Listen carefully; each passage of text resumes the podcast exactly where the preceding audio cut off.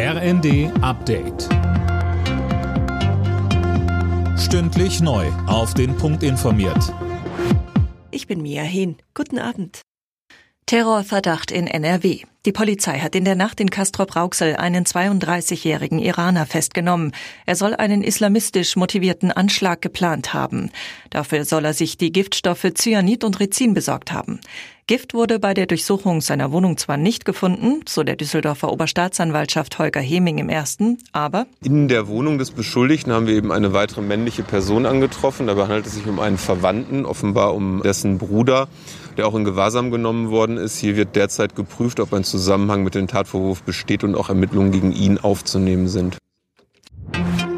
Deutschland hat genug Gas für den restlichen Winter. Netzagenturchef Müller warnt in der Bild am Sonntag trotzdem davor, jetzt mit dem Sparen beim Heizen und Duschen aufzuhören.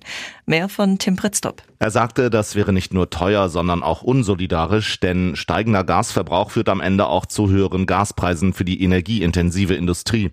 Zudem müsse jede Kilowattstunde, die jetzt eingespart werde, nicht teuer im Sommer eingekauft werden, um die Gasspeicher aufzufüllen.